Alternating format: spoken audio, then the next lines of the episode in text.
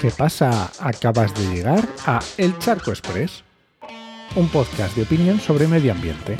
Soy Enoch Martínez, ambientólogo y profesional del medio ambiente, y hoy voy a opinar sobre gatos. hoy es el Día Internacional del Gato. Yo que estoy grabando a 8 de agosto. Y bueno, ya sabes qué pasa con esto de los días de, que no sé, que se lo inventó una organización en el 2002 y aquí seguimos. No hay cosa que nos guste más a los creadores de contenido y a los periodistas. Pero vamos al lío. Los gatos son el demonio hecho carne entre nosotros. ya está, no le des más vueltas. Y no lo digo por lo cookies que son y porque son nuestros dueños y te arañan y te permiten el privilegio de vivir con ellos. No lo digo por eso, que también, pero no lo digo por eso son el demonio de la biodiversidad.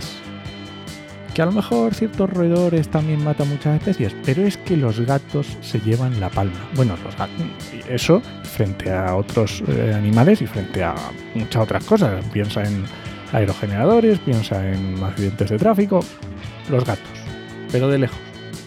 Y no me vale la excusa de es que es la naturaleza, los gatos se regulan, no los gatos han colonizado la Tierra a nuestro lado, al lado del ser humano. Si no los hubiéramos adoptado, ni de lejos hubieran llegado a donde están ahora mismo. No hay más que ver, por ejemplo, el gato montés, que la verdad que lo está pasando reguleras. De hecho, tenemos un episodio en actualidad de empleo ambiental con Emilio Virgos que nos lo cuenta. Me dejo siempre en las notas del programa con todas las referencias. Así que los gatos son para estar dentro de casa, nada más. Si están fuera, hay que ponerle solución para que a medio, a corto o corto plazo no lo estén. Ya está. No le den más vueltas. No le den más vueltas.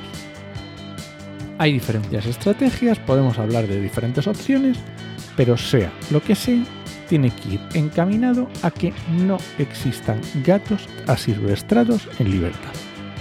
O fuera de casa. Ya está, no hay que darle más vueltas.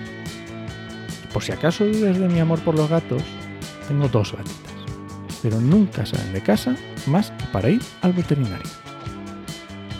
Y ya está, este ha sido el Charco Express de hoy. Lo encuentras en Podcastidae o en elcharco.es. Y si alguien te pregunta, no lo dudes. Te lo dijo en HMM. ¡Nos escuchamos!